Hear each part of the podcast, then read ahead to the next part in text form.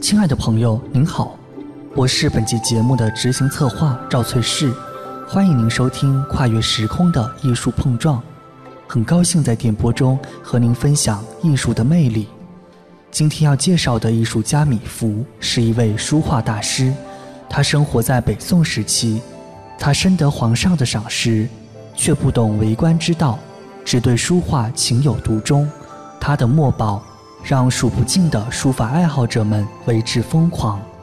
在米芾创作过的众多书法作品中，最著名且最经典的便是《蜀素帖》，它被后人认为是中华第一美帖。可是你知道吗？虽然《蜀素帖》出自米芾之手，却和另一位朝廷官员密不可分。这位官员又会是谁？而这幅传世名作又是在怎样的机缘巧合之下诞生的呢？下面我们就来听听厦门大学傅小凡教授的精彩解析。您也可以添加凡尘工作室的微信，欣赏《蜀素帖》的高清版本，一边听节目。一边欣赏这幅传世墨宝的魅力。《蜀素帖》创作于北宋元佑三年，即公元一零八八年，迄今为止已经有九百多年的历史了。不过，这幅天下第一美帖，它的创作过程却经历了相当漫长和曲折的过程。就让我们从这幅作品的创作年代元佑三年说起吧。这一年的夏秋之交。一个叫林夕的湖州郡守邀请米芾来到调溪游玩。这调溪啊，位于浙江北部，属于太湖流域。由于河的两岸长满了芦苇，每到初秋季节，芦花开放，漫天飘着这个芦花，就像漫天大雪一样，景色非常宜人。当地居民呢称芦花为调，因此这条河就叫调溪。说起米芾啊。了解中国古代书法史的人都知道他，他和苏轼、黄庭坚和蔡襄合称北宋四大家。不过，比起另外三个人，这书法艺术的水平还属米芾最高。为什么呢？因为其他三人呢，认为书法就是工作之余的闲暇之事，而米芾呢，用尽毕生精力在追求书法艺术的最高境界。作为书法艺术家的米芾欣然接受了林夕的邀请，来到了调溪游玩。作为东道主的林夕呢，拿出最好的酒和当时极品的茶叶，热情的款待米芾。面对林夕的热情款待和这个调溪的宜人景色，这米芾啊诗兴大发，一口气做了很多诗作送给当时在场的宾客，这就是著名的《调溪诗帖》。在调溪游玩之后呢，这林夕啊盛情邀请米芾到他家做客，宴请米芾。酒酣耳热之际，林夕拿出了一幅装裱成长卷的蜀素。这长卷蜀素啊，在他们家已经收藏了四十多年了，就准备啊让这个米芾啊在上边题写诗句。说起这蜀素啊，它是北宋时期产于这个蜀郡，就是现在的四川。这种蜀素啊，是一种质地非常精良的本色绢，号称天下美绢。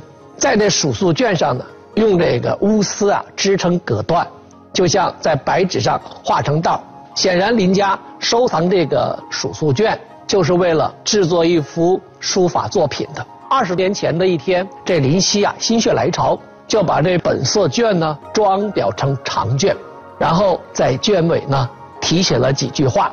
那么，从这个林夕把这个蜀素装裱成长卷，到他拿出来让米芾题写诗句，这又过去了整整二十年，这就令人感到奇怪了。二十年过去了，为什么没有书法家在这卷蜀素卷上题写诗句呢？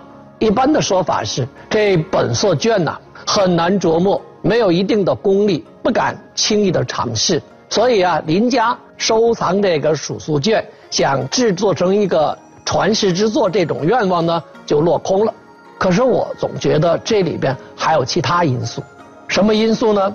我觉得很可能啊，是因为林夕这个人的人品问题。为什么这么讲？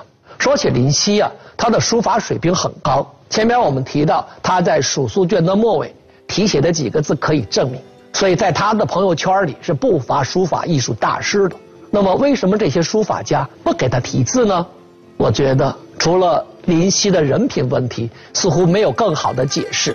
比如，苏轼和苏辙兄弟二人就曾经是林夕的好朋友，对苏轼父子兄弟评价非常高，也非常的推崇。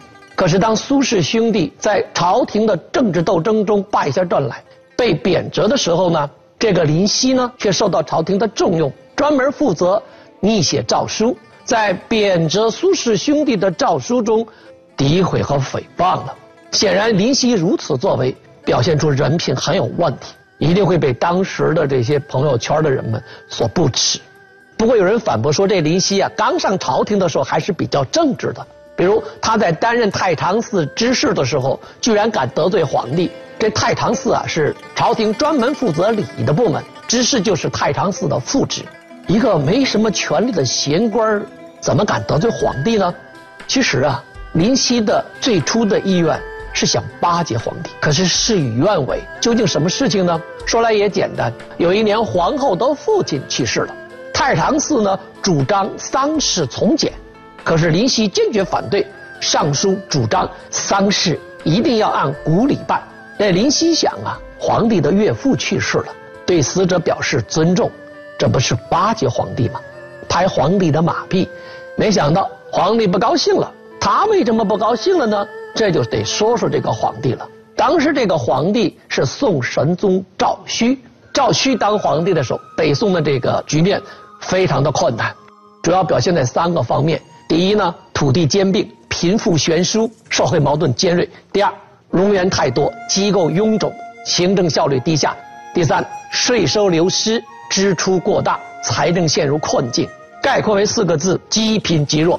面对这样的困境，这神宗皇帝上任不久，就任命王安石为宰相，全权负责变法改革。在王安石雷厉风行的变法之后啊。这北宋的政治、经济和军事等方面都有很大的改观。可是，但凡是变法，都会触犯既得利益者的利益，所以朝廷中很多官员都抵制和破坏变法，就形成了势不两立、水火不容的两派。一派叫做变法派，一派叫做保守派。在这样的大背景之下，皇后的父亲死了，所以这个太常寺是变法派主持。他秉承着这个王安石祖宗之法不足守的观念，就主张丧事一切从简。所以这个林夕呢，他就想迎合皇帝的意图，主张丧事按古礼办。没想到皇帝不但没有接受林夕的建议，还把他打发到高丽当使臣去了。这林夕接到命令之后坚决不干，皇帝一怒之下打发林夕到杭州当楼店务，就相当于主管政府房产。这仕途啊，基本上就中断了。这不久呢，这神宗就驾崩了。接替神宗的呢，就是赵顼的儿子赵煦，史称哲宗。可是哲宗继位的时候呢，年仅十岁，就用哲宗的奶奶以太皇太后的身份垂帘听政。这位太皇太后啊，不喜欢新法，就把司马光等人请回朝廷主持朝政，基本上把这变法举措全部废除了。不久，太皇太后去世了，哲宗亲政。哲宗决心继承父亲神宗变法事业，就任命变法派张敦为宰相，基本恢复了新法。变法派逐渐又掌握了朝政。这张敦当了宰相之后，觉得手边啊缺个笔杆子，有人就给他推荐了林夕。这林夕长期受压抑，他本来并不属于变法派，可是不得志太久了。就投靠了变法派，进朝廷当了中书舍人，就是宰相府秘书，主管六部文书和皇上诏书的草拟。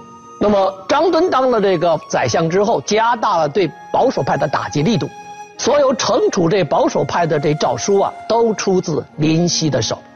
这林夕啊，在草拟诏书的时候，扩大事实，甚至编造事实，恶意诽谤。就连他那朋友苏轼和苏辙兄弟都不例外。可是不久呢，这编法派发生了分裂，宰相张敦和枢密使曾布两个人矛盾激化了。这张敦就发现，曾布在暗中派人监视他，所以张敦呢就指使这个林夕，让他暗中监视曾布。没想到这林夕呢，却把张敦的指使直接告诉了曾布，这是为什么？因为林夕感到不满，心中有抱怨，于是就背叛了张敦，投靠了曾布。以上故事说明，这林夕呀，在人品和操守上都很成问题。他在变法派和保守派之间首鼠两端搞投机，当变法派分裂，他又趋炎附势，是投井下石。